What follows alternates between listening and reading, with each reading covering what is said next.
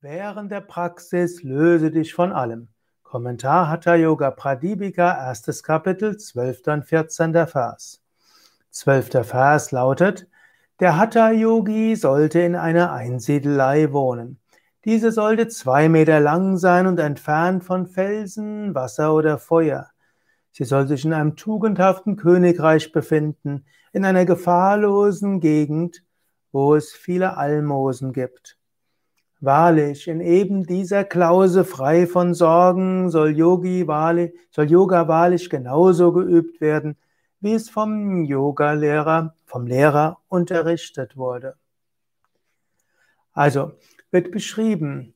Und da kann man natürlich sagen, wir können natürlich jetzt nicht in eine Einsiedelei gehen und wir haben jetzt nicht die Möglichkeit, irgendwelche Hütten zu bewohnen. Aber ein paar Dinge sind schon wichtig. Wir können sagen, wenn wir praktizieren, dann ist es gut, den gesunden Menschenverstand walten zu lassen. Wenn wir morgens praktizieren, ist es gut, einen Ort zu nehmen, wo es relativ sicher ist, wo es relativ ruhig ist und auch dort, wo du in Ruhe praktizieren kannst. Und so, wenn du dich hinsetzt für die Meditation, kannst du dir vorstellen, du bist irgendwo im Himalaya oder in einem Wald oder du bist fernab von allem. Du kannst dir das visualisieren, selbst wenn du jetzt gerade ein Koop-Center in irgendeiner Großstadt leitest. Du kannst dir vorstellen, wenn du dich hinsetzt, bist du irgendwo in der Natur. Alles andere ist unwichtig. Denn was ist wichtig, wenn du vor den äh, Fell vor, vor dem Himalaya ist, der Millionen von Jahren alt ist, oder vor Bäumen, die seit Jahrzehnten langsam wachsen? Fühle, Du bist im Moment der Praxis für dich.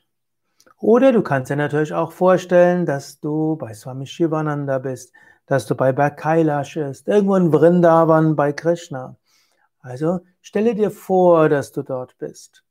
Und dann befreie dich von allen Sorgen. Und so übe Yoga, wie du es gelernt hast. Eine zweite Interpretation des Kapitels ist natürlich, es ist manchmal gut, sich für eine gewisse Zeit zurückzuziehen, für eine gewisse Zeit in die Einsamkeit zu gehen. Vielleicht eine Woche lang, zwei Wochen lang, vier Wochen lang.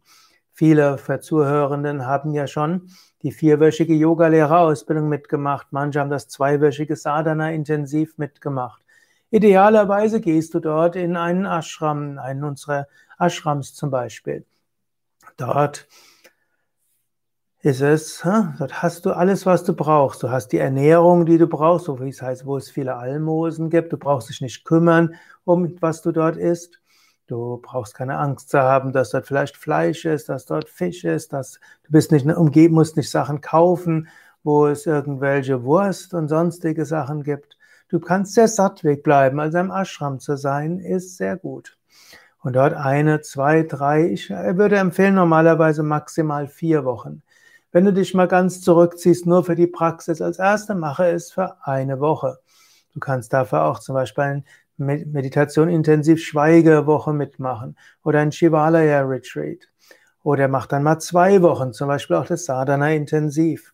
Und dann kannst du mal schauen, wenn dir all das gut tut, vielleicht hm, im dritten oder vierten Jahr, wo du diese Sachen machst, dann mache mal ein einmonatiges Retreat.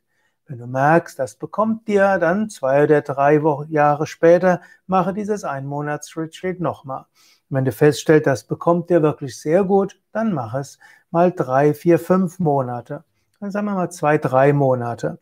Und bei Yoga Vidya wollen wir das ja auch den Sevakas ermöglichen, aber nicht gleich, wenn die erste, in den, der erste Impuls dort kommt, sondern erstmal eine Woche. Das nächstes Jahr zwei Wochen. Vielleicht nächstes Jahr, wenn du auch schon die Yogalehrerausbildung alles abgeschlossen hast, vielleicht dann mal einen Monat. Und dann siehst du, ist diese Art von Praxis für dich geeignet. Aber in jedem Fall ist es gut, jedes Jahr mindestens fünf bis sieben Tage ganz der Praxis widmen. Und eigentlich besser zwei Wochen. Du kannst das auch mit einer Ausbildung verbinden, aber dann gib dich voll hinein. Du bist in der Zeit ganz dem Yoga und der spirituellen Praxis, dem Sadhana hingegeben.